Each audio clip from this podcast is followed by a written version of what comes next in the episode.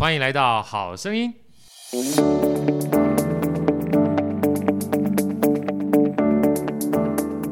大家好，我是好趣的好哥，欢迎来到好声音。今天呢、这个我们要来聊一个非常重部头的书。那在聊之前呢，先介绍我们的美女主持人 Elsa，Elsa 跟大家问好。大家好，我是 Elsa。好，那我们另外一个好朋友一打招呼，大家就知道我们要谈好书。来，Ivy 跟大家问好。嗨，大家好，我是 Ivy。啊，今天这本书呢，其实是天下杂志最近出了一本非常有名的书，哈，它叫做《马斯克传》啊。马斯克呢，每一个人都知道，他是现在目前影响我们全世界非常举足轻重的一个人。好，那写他的书本身就不容易了。那再看一下这个传记作家帮他写传记的叫艾萨克森。艾萨克森可能有人知道，可能不知道。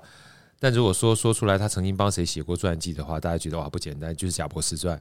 嗯，啊，所以其实包含贾伯斯当初在写传记，他唯一指定的人选就是艾萨克森啊，叫艾萨克森。所以大家可以知道说，呃，这本书写起来的话，它是有它一定的公信力的。因为毕竟写一个传记哦，很重要的关键就是你不能太。叫做歌功颂德而扭曲的事实，没错。好，所以在这本书，我蛮建议大家就是可以去看，因为虽然很厚啊，但里面很多的这个文字呢，它其实就像叙事体一样。嗯。而在叙事的过程当中，你常常会发现啊，就是同样一件事实呢，那艾萨克森他花两年多的时间啊，应该算是前前后，他花三三四年的时间，对，三四年啊，两年多的时间到三四年的时间呢，去收集资料、整理资料之外呢，他大概最后哈。会持续不断的在收集资料跟确认资料的过程当中，同一件事件会在马斯克家人跟朋友跟曾经共事的同事当中去取得各个不同角度的观点。嗯，这一点是他蛮，他好像在贾博士传里面也是有类似的方式。对。那最重要的一件事情是，通常我们讲说这么多的观点啊，你可能会选择一个观点嘛，但他这本书不是，他有的时候会同时把一件事情哈，贾博士说的话。跟他爸爸说的话，嗯，或贾博士说的话，跟他同事之间说话一起放上去，对对对对。那他不做定论，嗯，甚至包含最后结束的时候，这个贾博士呃贾马斯克这个人呢，跟他所创造这些的企业跟这丰功伟绩呢，呃，到底跟他个性有没有关系？他也当成一个问句来询我们这个读者。所以我觉得这本书啊，其实蛮有趣的，嗯，它既是一个传记啊，但它某种程度上面也是一个让我们可以。就是好像站在各个不同角度上去观察，他这同一件事情呢，他其实你看不到实际上的真相，对，因为永永远永远没有事实这件事情啊。对，你公说公有理，婆说婆有理嘛。他只去把所有他收集到的资讯呢，透过很客观，但是又很有趣的一个方式把它罗列出来啊。所以我们在这个一开始的时候呢。先聊聊马斯克这个人哈，我想先请教一下我们这两位美女哈。当提到马斯克，你一个一开始先入为主的印象，比如说 Elsa，你觉得马斯克是个什么样的人？收购 Twitter 的，是不是哈？我们通常 这很很很很很直接，很直接嘛。因为很多新闻的话，就是知道说，哎，收购 Twitter 哈，他知道的话就是类似新闻出现，所以。我们常常听到马斯克哈，都是一些大事件，你知道吗？嗯、都已经忘记他是企业家了。为什么？就感觉跟网红一样。对，对，他常常会不时的在一些新闻媒体上出人意表的发表一些言论啊，发表一些行为啊，发表一些作为啦，偶尔会跳两小步舞啊，哈、嗯，诸如此类的哈。那讲没错，我发这个这个诟病这个推特。那 Ivy 呢？如果讲到马斯克，你会想到他是什么样的人？我就想到什么样的人？我只会想到特斯拉、欸。哎，想特斯拉，对不对？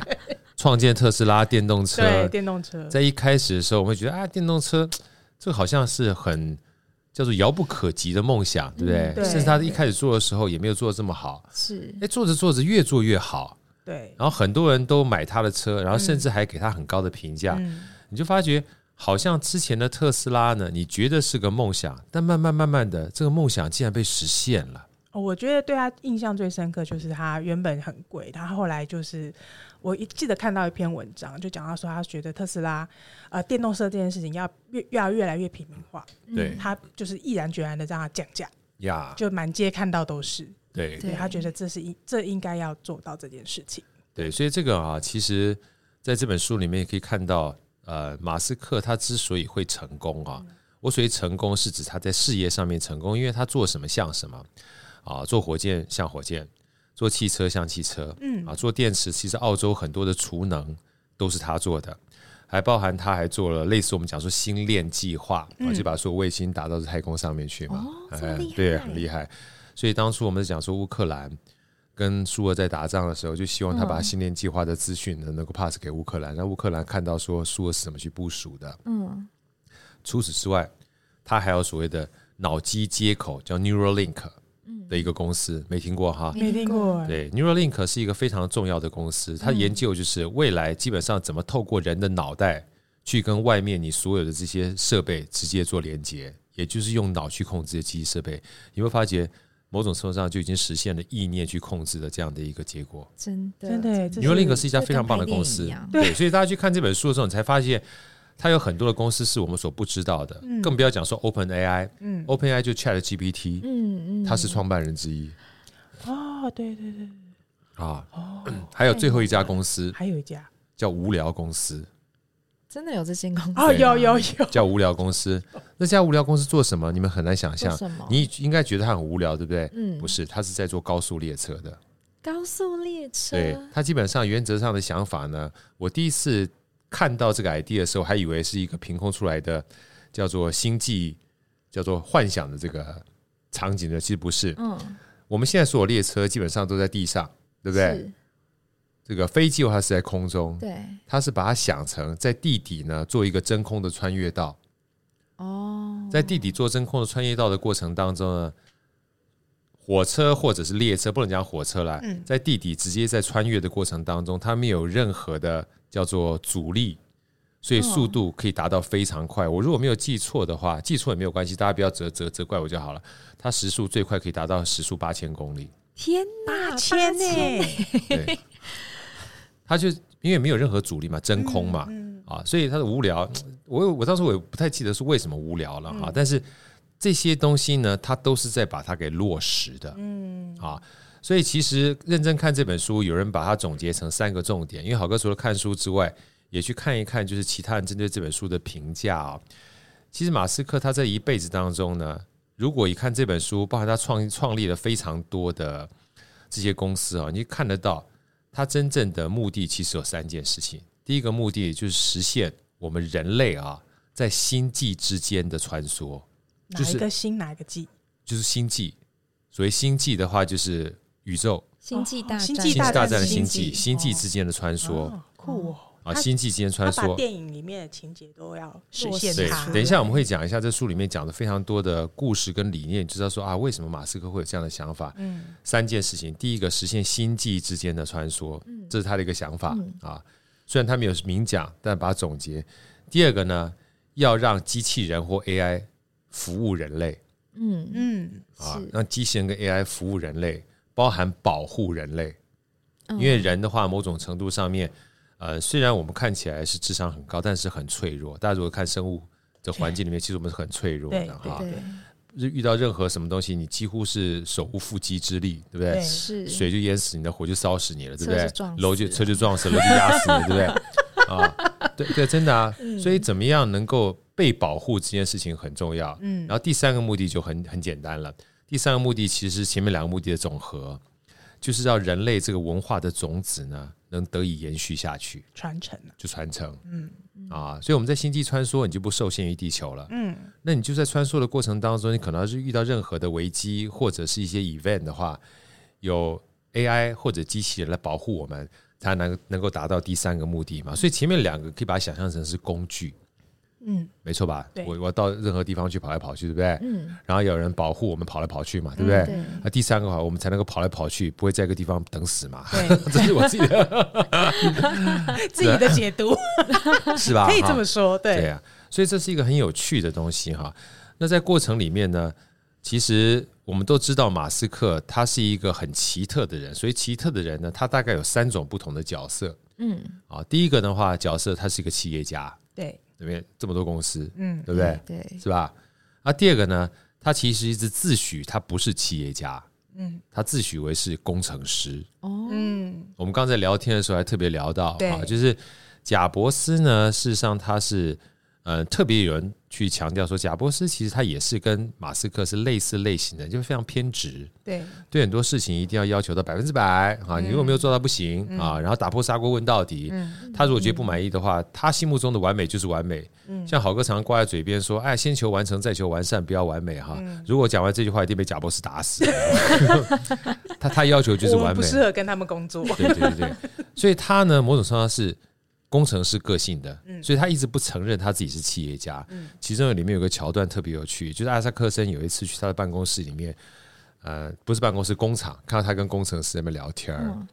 他聊天呢，他就把艾萨克森这作者叫过来说：“你看，我其实根本不是企业家，我就是喜欢跟这群优秀的工程师在了解怎么样能够解决我们的工程问题。”嗯，啊，当他说完之后，艾萨克森就旁边看他跟这些工程师工作，你知道？对。他说，在旁边看他工作压力都好大，因为他会盯着这些工程师问说：“为什么？为什么？为什么？”然后一条一条巨细靡遗的打破砂锅问到底，他就是个研究精神哦。甚至还有一段，他特别强调说：“哎呀，他在跟他们聊天，不是在讨论过程当中，马斯克说他想要把这个所有的火箭的元件啊换成这个不锈钢的，嗯，然后其他工程师就。”说服他不可能啦，你怎么脑扣脸不可能啦？然后讲出一大堆理由，然后马斯克也没说不行，嗯，他说哦哦哦哦，你讲有道理有道理，好吧，那我们来试试看，把它换成不锈钢的，都没有在听人家说话哎，对，他说什么？他说你们讲的也许有道理，但我们分析了这么久，没做做看怎么知道？嗯，所以他是一个极知极行的人，嗯，他说我们先做做看嘛，如果做了不行的话。再换回来就好了。对，所以他就做了之后，结果到最后把所有零件都换成不锈钢的，可以。答案是可以的，试了才知道，试了才知道。所以他是一个会追根究底，但是也不忘记随时啊去做测试，然后做修正，一个非常务实的工程师。嗯嗯嗯。讲白了，这就叫实验呐。嗯。哪有说你想的就一定是对的，对不对？嗯，所以实验对他而言很重要啊，这是第二个角色。嗯，那第三个角色我们刚才也说过了啊，就像刚才 Elsa 讲的，他基本上也是全世界的网红了。我相信他的粉丝超级多，对不对？对 对，他已经是小明星，他小明星啊，而且他这种基本上很特立独行的作为哈，他每一个一举一动都会造成世间所有人。去揣测他下一步，下一步他会什么惊天动地的这个行为，对不对？对对，是不是？他光是把推推测的那个 logo 改掉，大家大家就开始狂猜，大家就狂猜了，是吧？对，他把它改成什么 X？对，他把鸟改成叉叉叉叉，对不对？这个呢也是有迹可循的。嗯，叉叉这件事情，大家可能知道，也可能不见得知道。在这本书里就说了。马斯克啊，对叉叉是情有独钟。大家想一下看看，Twitter 这个改成叉叉之前，他的公司有没有叉叉的？SpaceX 啊，好像有有有，对对对对对，是吧？这个他还有另外一家公司叫 X.com 啊，他很喜欢，他好喜欢 X。在 PayPal 之前的话，他的公司也叫做 X。为什么？为什么？为什么？有机会去看看这本书啊，没错。真的啊，对，所以很多的时候呢，他是有迹可循，他对这 X 呢，某种程度上有个情有独钟。那反馈而言的话，你是不是该理解，他从来都不是说想做什么就什么，他基本上心中有一道属于他自己的门的。嗯，啊，这是我要跟大家讲说，看这本书你会发觉，就是每一个伟大的人哈。他在他的背后有一个成长轨迹，而这成长轨迹呢，会让他走到今天呢。虽然不能讲说是一定的道理，但总有一些道理存在。嗯嗯。就像我们刚刚讲的，呃，比如说像马斯克做了这么多，就是都几乎是可以改变人类社会跟历史的行业跟公司。请问一下，来，我再问两位哈，L 那个艾薇，等下再问 Elsa，你觉得马斯克这个人是一个什么样的人？猜猜看。我觉得他应该是处女座的吧？你说那不就是我了吗？就是很要求完美，对他要求完美，然后很很强迫症的感觉，强迫症嘛，对不对？嗯、那艾比你觉得呢？你看完之后，你觉得他什么样什么样人？我觉得他就是一个心有很深执念的人，很深执念的人，对不对？嗯、好，对所以每次说到这边的时候呢，大家可能有些人从网络上面知道这个马斯克就是一个名人，然后像这个。一个 IP celebrity，就是网红是一样的哈。但是看这本书啊，你就会知道他的现在之外，更多可以知道他的过去，你知道吗？哦，对。所以你会开始对这个人呢，很多的负面评价，你会开始有点体谅。确实，因为除了我们看他很厉害之外，常常会有人说马斯克非常偏执，就像刚才 Elsa 讲的，然后追求完美啦，甚至会大呼小叫啦，会咆哮啦，然后没有耐性啦。如果你再看一些报道的话，甚至。工程师做不出来，说你走，立马就 fire 掉了。嗯啊，这么狠，就就立马就 fire 掉。对，你说很狠，对不对？哈，重点来了哈。好，那我们这一段哈，就要请这个艾比跟我们分享一下好了。其实马斯克啊，你看这本书的话，你会看他的小时候，对不对？他小时候其实过的话是利用一种不太一样人生。艾比要跟我们分享他小时候是长成什么样子？因为其实其实这本书我看了还蛮有蛮有蛮蛮印象深刻，就是在他讲他讲述他小时候，嗯，其实他是一个在家暴里受虐里面长大的小孩，对，觉得他的父亲是一个就是时不时就是会殴打他的孩的一个家庭，嗯，对，然后他除了在家庭里面得不到温暖之外呢，因为他有一点点不太会表达自己。就嗯，书里面是这么说，他可能有一点点雅斯伯格，嗯，所以他不太会呃，不太懂得理解，就是诶、欸，可能别人在说些什么，所以在学校里面呢，他也很容易被霸凌，然后在学校里面，大家就常常在被同学可能打到鼻涕鼻青脸肿，嗯，然后他也不知道为什么，然后所以他常常身常常身上就是青一块肿一块，对，然后所以他其实是在这样的一个环境里面长大的一个人，嗯、对，然后他的父亲也常常，也是因为他这样的个性，所以我觉得他的父亲。也常常会殴打他出气，对，我觉得他从这样的环境里面长大的小孩，到现在会变成这样的状况，有一个很厉害的点，是因为他后来变得很喜欢阅读，这点我觉得是对他一个很大的转捩点。对，其实啊，刚才在艾比讲这一段的时候，他在一开篇的时候其实还蛮可怕的。嗯，他在一开篇十二岁就被他爸爸送他跟他弟弟去参加一个夏令营。嗯。那个夏令营是什么样的夏令营呢？是什么？那个夏令营是跟饥饿游戏一样的夏令营。对对对对对，就是适者生存，不适者淘汰。对，真的。他只他你过去了之后呢，他只给你一点点的食物跟水分，然后接下来呢，你们就看你怎么活下去。对，所以最简单的一个方式就是你要在森林里面求生存，除了去找其他的资源之外，最简单的方式就是掠夺。对，这个是荒野求生，就是荒野求生，就是荒野求生。然后在最后，对，然后在最后一天的时候更重要。最后一天是把所有的小朋友分成两组，嗯，你们开始干架。天哪，打赢的，打赢的基本上就是赢，打输了就输。然后在打在开打之前，他会跟你讲说，你们不要像去年那个被打死掉那个人一样哈，那基本上就没用啊。天哪，好可怕！很难想象，他爸爸送去他的夏令营。然后等到他十六岁再去的时候，他就不怕了，因为那时候他已经长到一百八十公分了。所以他每年都有去。他有没有讲每年都有去？我不知道。但是他讲说，后来一百八十公分，十六岁再去的时候，他已经知道是什么玩意儿。而且最重要的关键，这几年他学了柔道，所以没有人再敢欺负他。嗯、他很厉害，活了很多年，活了下来。他是南非哦。重点来了，大家听一下这一段哈。而且在那一段时间之内，像刚才这个艾比讲说，他在学校被打。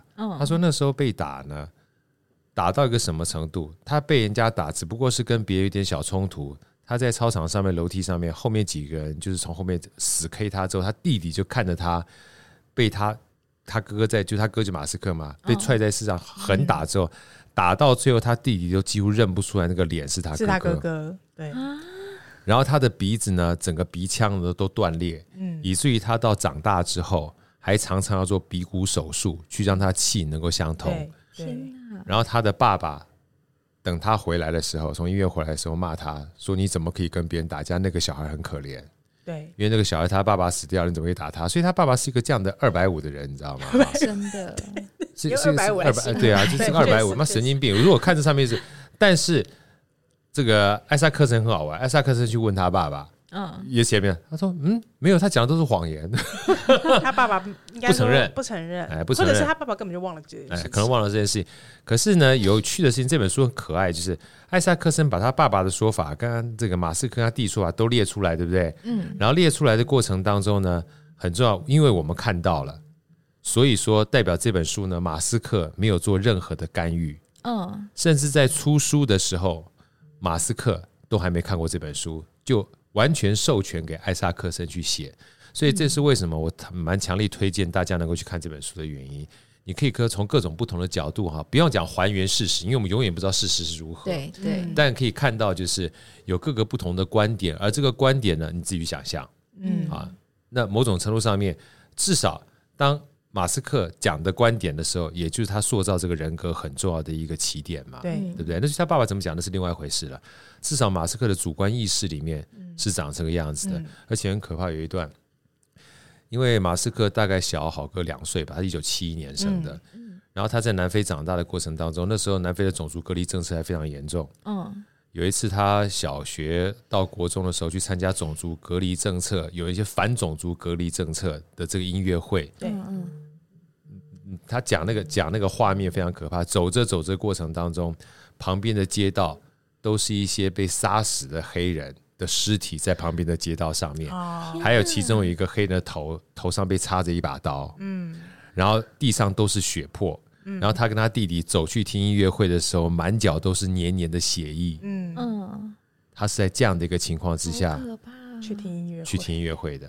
你说如果是你，你会不会想要逃离开南非？真的太可怕了，是吧？他就是在一个很应该说，我觉得啦，就是还蛮惊悚，也蛮不。不那么适合小孩长大的环境中而长大的，对对，对。那最重要的事情是他当初为什么要这样子跟他爸在一起，是因为他的善良啊。嗯，因为他妈妈受不了他爸爸家暴，对，就离婚了，离婚跑到加拿大去。对，他是。那跑到加拿大去之后呢，他跟他弟弟。说做了他这一辈子最错误的决定，他们想要陪他孤单的爸爸，怎么没有跟妈妈一起？他想要去陪一下孤单的爸爸，因为妈妈已经走掉了嘛。对，就就开始展开了他将近。大概七八年到八九年，非常惨坎坷的人生，的人生，一直到十七八岁的时候，后来他才到加拿大去。对，啊，到加拿大他本来想到美国去，但美国基本上要申请移民许可非常难。对对对，所以他看一下加拿大，你知道人哈，通常在难关的时候啊，就会有非常独立跟自主的精神出来，所以他自己小小的年纪就去申请加拿大移民，都是他自己填写的，很强，他非常填。这个想要走的欲望太强烈了，你知道吗？甚至有一段哈，你就知道这个人他极度不安全感。嗯，因为后来他真正从南非到加拿大去的时候，他记得他刚到加拿大的时候，还是抱着他的行李，抱着什么东西在睡觉，睡觉常常被惊醒，在惊醒过程突然起来，就怕有人抢劫，就怕有人杀人嘛。因为在南非基本上政治非常差嘛。对。然后突然发现奇怪，这个地方好像跟南非不一样。他起来之后，没有人看他，也没有人理他。最重要关键，看一下这些窗户，竟然都没有铁条。嗯。因为南非全都有这个栅栏，对，嗯，危险啊，嗯，都是住在自己的牢笼里面。那边竟然没有，他才发现他已经到了一个新的世界，嗯，所以他是这样成长的。所以你就可以知道说，回头再去看看马斯克的很多作为，包含不安全感啦，然后偏执啦，可能都有一些小时候的阴影阴影存在，小时候影响的阴影。对，那回过头来，好哥再多说哦。刚才这个艾比特别讲到的，还好他非常爱读书。嗯啊，对，那爱读书这件事情在书里面有一个描述，就是这个艾萨克森特别问他的妈妈，问这个马斯克妈妈说：“哎，马斯克，你是怎么样培养他这么爱阅读的习惯的？”嗯，他妈说：“不是我培养，他天生就爱读书。”这点我觉得蛮蛮奇妙的，他就是天生就会喜欢阅呃埋在文字里面看书。嗯，对，所以我觉得他可能也是因为这样啦。他至少，因为因为我觉得可能是因为他也是一个不善表达的人，嗯，所以他就想要有一片自己脑内的世界，他就是在阅读的时候会有一片自己的世界在里面。而这件事这个事情呢，他在书里面特别描述了。马斯克说，阅读带给他智慧啊，第一个是开启了，原来他才知道人会说谎，很难想象哈，他一直以为人说什么就是什么，所以不然开玩笑这些他都搞不清楚。他看了书之后才知道别人说的不一定是他说的，所以他的人情世故是几乎没有任何辨别的能力，以至于说有时候被别人暴打哈，我晓得应该大概是应该的，因为他可能白目，你知道吗？因为他不懂啊，他不懂，他不懂这些，对，不懂，没有人告诉他，对，没有人教他，对。那第二个呢，很重要的是，你们猜猜看哈，你们猜猜看，艾比你可能知道哈，艾莎，你觉得他最喜欢读的书是什么书？你猜？文言小说吗？哎。小说讲对了，但不是文言，是科幻。哦，科幻小说。因为他在很小的时候，他常常就是会恍神。嗯。他妈妈说他常常恍神啊，他恍神的时候是什么样的恍神呢？就是你看着他眼睛突然就变空洞的时候，你在他前面怎么晃，他是看不见你的，他就是人就就整个眼睛就耳朵鼻子嘴巴就全部都闭起来了，看不见你。另外一个世界，他去另外一个世界了，而他在想什么东西？他讲人生的意义。他在想人生意义，他是真的在想人生意义啊！不然他自己跟这个艾萨克森说的。所以他在国小、国中的时候，他读了非常多哲学家的书，尼采、叔本华。嗯，而像尼采、叔本华呢，他们的书其实是悲悲观理论的，都告诉你人生没有意义。嗯，所以在那一刹那，他觉得非常的沮丧。他说：“原来人是没有意义的。”直到他后来看了一种小说，叫做科幻小说，他才惊觉。哇，说不定人生是有意义的。我如果说能够到另外一个地方，能够打开世界通道，就像郝哥刚刚讲的，这个意义说不定会很大。所以包含他看了三本书，我记得好像是一个呃跟月亮相关的，然后跟这个银河快速列车相关的，有三本很重要的这个科幻小说，对他后来在发展所谓的火星计划，还有 X 这个 Space X 火箭计划，还有就是。星链计划都有非常大的关系，嗯，啊，所以其实你对他而言的话呢，读书这件事情呢，某种程度上面除了了解人之外，啊，还让他知道说，原来人生这件事情从无意义是可以有意义的，啊，这是第二个东西。第三个更可怕，他妈说这个家伙很奇特，他过目不忘，他只要看过了就知道，而且过目不忘到什么程度呢？有一本书叫做《大英百科全书》，他 他看完之后全部记住。他只要看一遍吗？他看就是看完一遍之后，大概就记住了。然后看完之后记住之后，他就会开始去操作，去找里面他想要理解的东西，持续不断操作。这好像这好像是雅斯伯格的某一些特，就像很多自闭症也会这样子嘛，对不对？有些会这样。他可能是图像式的记忆，对，就是他一旦读完之后就记在脑袋里面。我们基本上记文字，他可能一页一页的记忆，所以他可以检索，他可以翻阅。图像式记忆，图像式记忆。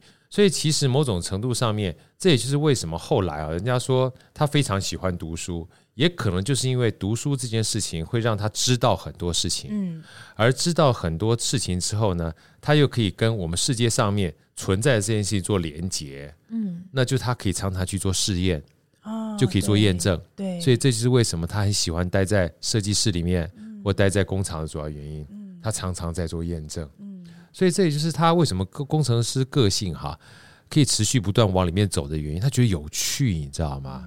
啊，那除此之外，我们刚刚讲了，就是他对软体也有兴趣，硬体也有兴趣，而且他对另外一个东西非常有兴趣。大家大概很难想象，打电动玩具。他是电动玩具的高手。电玩，电玩。他一开始在加拿大的时候，一个叫女王大学啊，读一读之后，本来要到这个。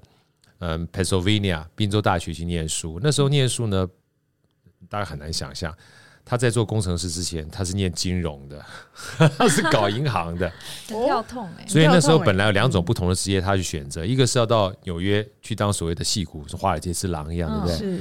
但他觉得太无聊了。而那时候戏骨呢，基本上是另外一个投资跟创业的天堂，跟科技相关的，所以他先去做了 intern，他去做实习生。一般做实习生啊，可能都会找你喜欢的软体或硬体，尤其那时候实习生大部分是软体，你知道吗？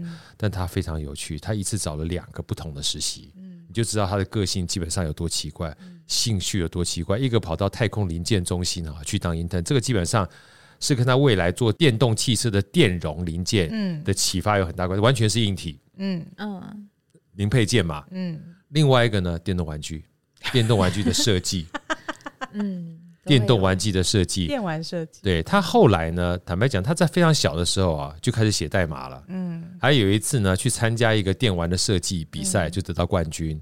得到冠军之后，他看到他们家附近呢，有那个在为了就是不远处的一个城市哈，有那个就是软体设计的这个研讨会。嗯，然后他就他弟弟就说啊，他说我哥哥真是一个不达目的哈，绝不终止的人。那时候他是非常小啊，在十几岁出头而已。他就把那海报撕下来，跟他爸讲说：“爸，我要去。”嗯，爸，我要去。他说：“人家不会让你去的，你小孩子去什么去？而且最重要是要四百块美金的，去什么去？” 不四万块美便宜很便宜，很贵啊，对不对？对贵，然后他说我想去，我想去，然后他爸骂一骂他就不去了。第二天他继续讲，爸，我想去，爸，我想去，对，不放弃，不放弃，对不对？就念念念念念，卢卢卢卢到最后，他爸都忍不住了，你知道？我就觉得奇怪，他爸这一段哈还没有去，怎么变那么好，对不对？没有做他，对不对？对，重点来了。所以说，你看这本书之后，你会发现他爸爸很奇怪，跟马斯克一样，他是个阴晴不定的人。嗯，他说他爸爸好的时候，就像一个邻家的阿伯阿叔一样，但是可以上一秒非常好，下一秒就立刻变一个脸，可以一骂你骂到你猪头，骂到你全家都去死哈，骂三个小时。所以我怀疑，他爸应该都亚斯伯格症，啊，有有可能有可能，那可能是遗传。要不然对，就是有双重人格，你不知道，那你说爸爸小时候可能也有一段过去，有有可能就是这种原生家庭就一直往下，嗯，对，嗯你就不知道他是生理上的还是心理上的。那重点，他爸后来就说：“好吧，啊，就把他打去那个那个叫什么，就是主办单位去问一下。那主办单位听了一下，说：小孩参加行吗？啊，然后就聊聊说：好吧，好吧，那小孩参加好了，因为他把他设计的东西给主办单位看，你知道吗？嗯主办说：哎，不错，然后就找他来，还给他打了折扣，我不知道是一百美金、两百美金，就打便宜一点，他就去了。去了之后，他爸把他送去啊，嗯。送去之后就回来了。研讨会要住个一两天嘛，嗯。然后他再去接的时候，就发现啊，马斯克小小年纪才十二三岁而已啊，跟着两三个大人嗯，站在那边，就是滔滔不绝在讨论。然后当他过去的时候，这几个大人对他爸爸一鞠躬说：“你这个孩子真不得了，你一定要买一台电子计算机，他们计算机就是 computer 啦，嗯你一定要买一个电脑给他，嗯因为他将来一定会不一样。”嗯所以他从那个时候开始，他就开始自己写各种不同的城市代码。嗯所以包括后来 XPail 基本上都是他自己写的。所以他是一个超级厉害的软体工程设计师，也是一个超级厉害的叫做电子电机的工程设计师。而这里面很多的东西，跟大家报告一下，都是他自学来的，啊，这很强哎，全部都自学来的。所以他为什么要做火箭，也是有一次他在看这个相关的。这个科学杂志、科学期刊跟这个相关书籍的时候，发现一个离子推进器，嗯，这个东西可以在真空里面持续不断的把动力往前推进，就燃起了说，嗯，这个东西可以在真空里持续不断推进的话，未来就可以在真空里面跑很久，就在太空里跑很久，它就可以实现太空旅行的愿望。嗯。你会发现，如果我们从来没读过这些东西，我们怎么会脑袋里面有这种想法？嗯。最重要是因为他有这种想法，又读过这些东西，想法跟他的做法就联合在一起了，所以他是一个务实但又创新的人。而最重要的关键是阅读，哎呀，他可以做出来，他可以做出来，对不对？而且最重要的关键是，他可以做出来，是很重要的一件事情，是不怕失败他。不怕失败，嗯他有一句话说的很好，他说失败本身啊，在一开始前十次、前二十、前三十次会很痛苦，等到痛苦多了之后，你就习惯了。对，确实，是真的，所以在里面啊，刚才那个艾比也问说，哎，他老婆怎么样能够适应他，对 我们在节目前面有讨论对他怎么适应他？说老婆其实说他很难适应，所以这就是为什么他老婆有也会离开嘛，他也有的。但他说他他心里面住着个小孩儿，嗯这个小孩是一直不能跳脱他爸爸给他的阴影。嗯嗯可是他这个人呢，某种程度上面一执着认真起来呢，又非常具有魅力嗯啊。可是每一次呢，这个他老婆，尤其他大大的第一个店老婆跟他讲说，我们两个之间有一个密，有一个叫做暗号，只要他老婆跟他说你越来越像你爸爸了，就代表他老婆的暗号是你已经开始要走向地狱了，你的情绪已经开始不受控了。嗯，哦，啊，那既然会有这个暗号，就代表他隐藏在他深是深层里面的这个情绪哈、啊，是很难改变的，懂，对不对？是很难改变，所以这就是为什么我们看到的马斯克呢？嗯，你看到这本书之后，他会有非常多变，嗯，而在多变的过程当中，他有非常多的这个我们不为人知的故事哈、这个艾萨克森把它说出来了。那说出来之后，至于你理不理解或同不同意是一回事情，但至少你知道了，每一个人都有他，就是你没有办法去苛责他的过去，你知道吗？所以这本书了说了，就是嗯，他旁边周遭的朋友就说：“哎呀，你看这马斯克哈，就是好像很喜欢挑事儿，就是没事找事，没事找事，没事找事，对不对？因为可能包含这些苦难跟压力哈，是他疗愈跟释放一个很重要的关键。嗯啊，尤其是我们刚刚不是讲电动玩具嘛，对，他不是打这个软体干什么吗？后来他说软体这件事情，他设计一下，他没有很喜欢啊，他不是这么喜欢设计软体，他只喜欢知道内容。可是因为这样关系，他成为一个打游戏的高手，他非常会打游戏。包括你在看这里面有一桥段才好玩，他那个时候带着他的女朋友啊去玩玩玩玩玩的时候，玩着游戏一玩玩到凌晨五点钟，都不用睡觉。对，不睡觉。他说这里面他讲说，他弟弟也说最怕跟。他说：“每次跟马斯克在玩游戏的时候是很快乐的时候，嗯，可是你要小心，你只要一跟马斯克玩游戏，他是不会休息的。你累到死的时候，他都还在玩，而且你没法停，你要陪着他一起玩。哇塞，那种执着，那种执着，他就是他就是他是沉迷在其中。嗯，那至于说是不是因为这样的关系可以让他逃离现实，你不知道。嗯，这也就是说，他曾经说过，如果游戏这么好玩，我没有沉迷的话。”说不定我们整个人生都是游戏，都是虚拟的。哦，嗯，好像其实好像曾经有有过一部电影在讲这件事情，对 NPC 嘛，对。所以后来这个他那次呢，就是带他女朋友去度假，度假完毕之后，我如果没记错，好像住到甲骨文 CEO 家里面，啊，那个别墅，然后住着住着呢，然后就一边打电玩具，他跟女朋友睡觉了，他就打到五点钟，五点钟之后突然就发 Twitter。这个告诉别人要收购了，所以你发觉是他的他的 他的脑袋里面哈，就是跟我们这个一般决策是不一样，你都不知道他是不是在打游戏，有在思考一些事情，你知道吗？是有可能，有可能，很有可能啊，对不对？游戏想说，嗯，该收购喽。对，所以你你在看这本书的时候，你会觉得就好多那个画面跟电影情节一样，一个一个打进来，一个一个打进来，嗯啊，一个一个打进来。那我们还刚刚提到了嘛，不是说。这个艾萨克森去看到公司里面，他跟这个工程师在一起工作嘛，对不对？然后他说：“你看，我最喜欢跟这些优秀工程师工作嘛。”嗯然后在讲着讲了半天之后，艾萨克森说：“对啊，他很喜欢跟这些工程师工作，但我们从这些工程师脸上实在看不出来，这些工程师很喜欢跟艾萨克工作。”可在这边他就说了一个我自己个人感觉啊，我觉得马斯克是一个非常单纯的人，就是他实事求是。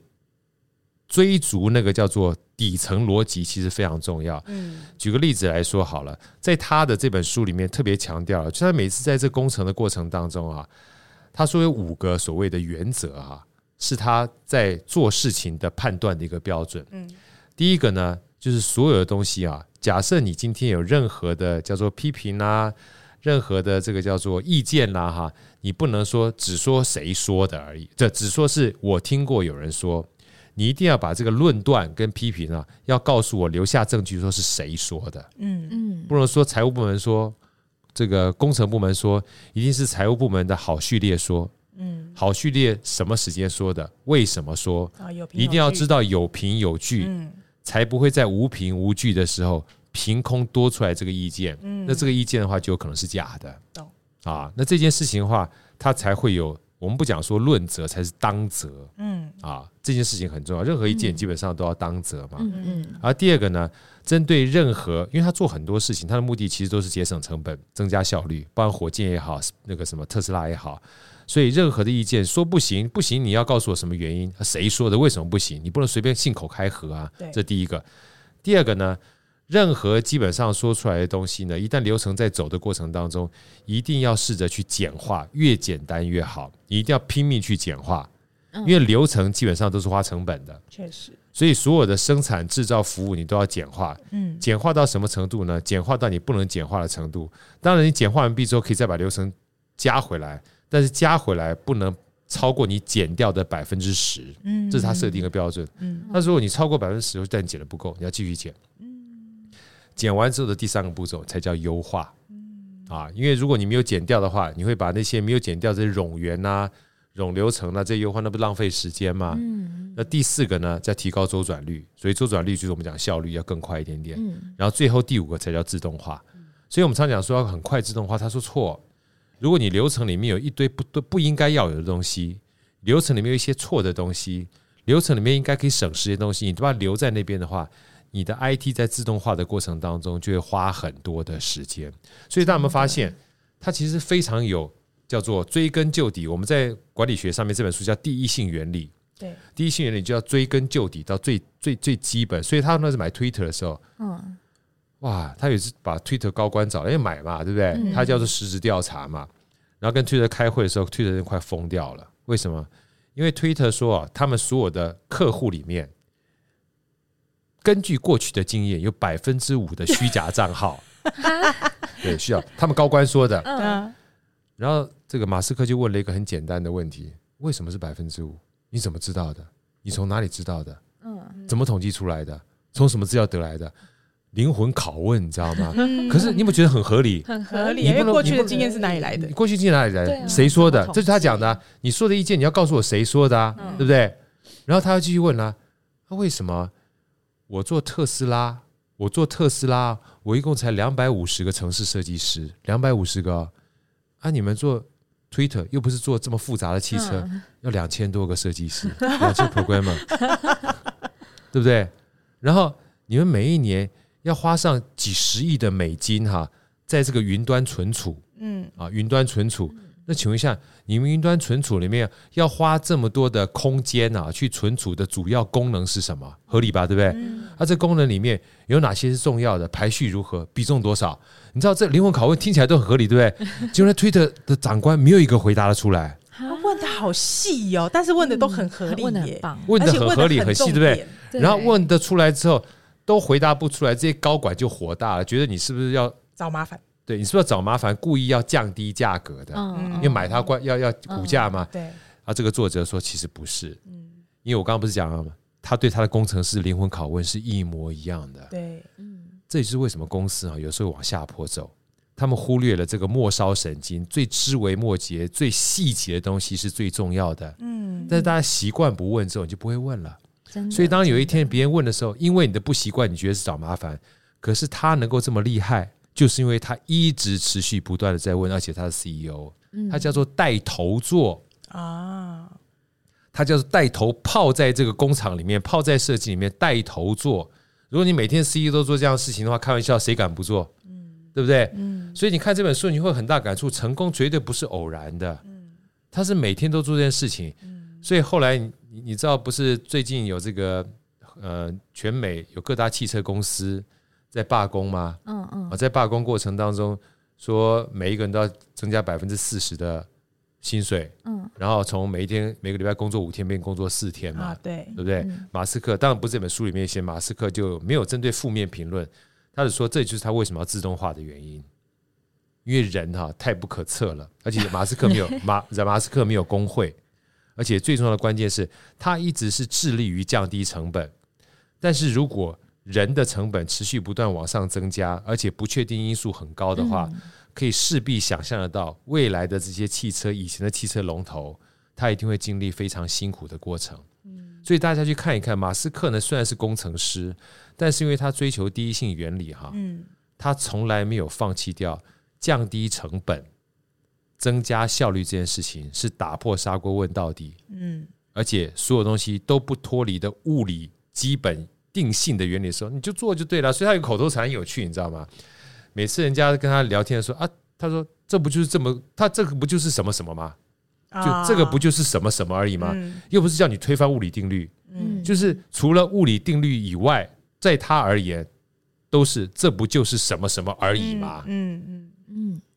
有没有觉得很有趣？嗯，啊，看起来很复杂的东西，被一拆解都变得很简单，对不对？好，所以我们说到这边哈，呃，大家应该是不是觉得对马斯克传很有兴趣了？应该是说，跟平常大家在新闻里面看到的他，你会觉得有点反转啊。就像我们在节目前面聊的嘛，嗯、就我我有看到另外一段也是让我很有感触，就是因为我也是妈妈，我有看到另外一段，就是他对他他的孩子。嗯，就是因为他，我刚刚前面有讲，他其实他也是因为从从家暴里面长大的，他自己现在也有小孩，他没有把这个原生家庭的家暴带到他的下一代。对对，这这个其实，在节目节目前，我跟好哥聊到的时候，我也觉得哎，感触很深。对，这个是他老婆说，马斯克其实，呃，在他老婆的眼中，常常几乎他在聊天的过程，马斯克都抱怨他的爸爸，都抱怨他的爸爸，说他爸爸。从小呢，就是一个偏执、性情不定、喜怒无常、会家暴啊，然后对他造成了非常负面影响。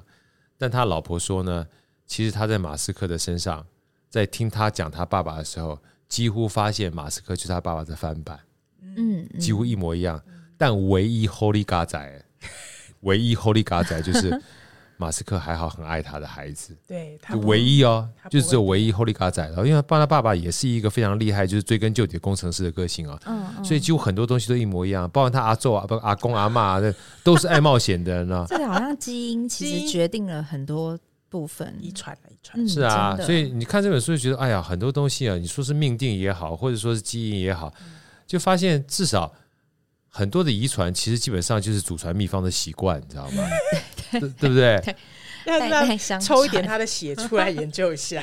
对啊，哈，所以我说大家看这本书的时候，我觉得最大的一个收获是什么收获？就是很多东西你不要就是呃一言以蔽之，觉得就是这个样子而已。对，啊，每一个人都有不同的面相，确实，那每一个不同的面相，它都有可能造成它的原因。嗯，对啊，那造成它原因是好是坏很难说啊。这就是最后好哥要结语的时候跟大家分享，因为艾萨克森呢，其实在写这本书，他有很大的感触。这感触是因为马斯克跟前面他写的传记贾伯斯有非常雷同之处。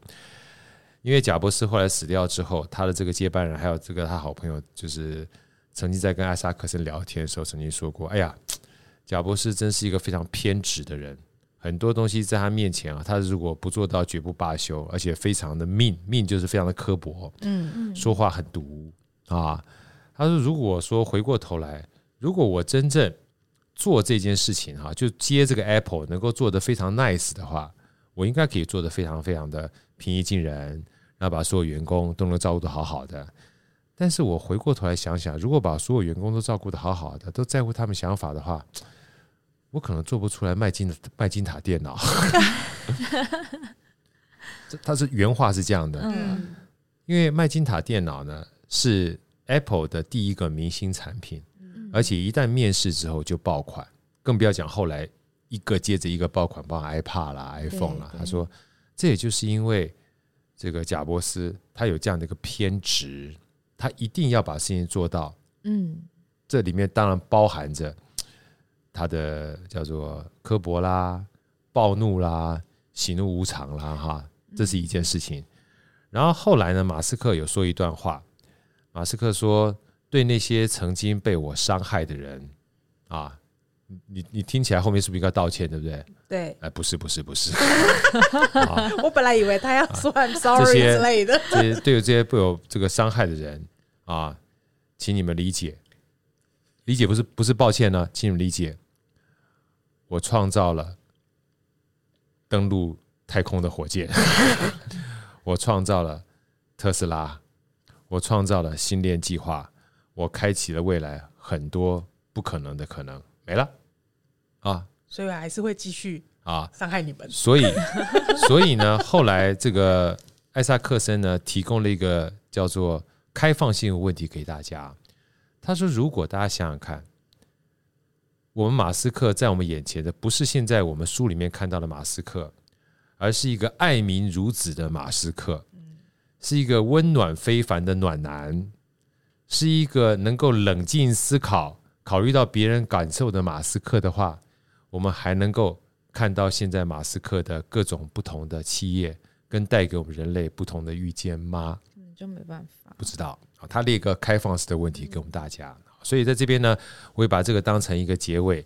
那我希望在看马斯克传的时候呢，就像在艾萨克森在写的过程当中，没有给大家太多的定见，嗯，他只是尽量的去搜集事件发生的时候，处在马斯克他整个人生过程当中不同人他的看法跟角度，然后他不是还原，因为永远没有办法还原，然后在这个角度过程当中，让我们去做一个拼图，然后拼着拼着过程当中，跟着马斯克他这一路走过来呢。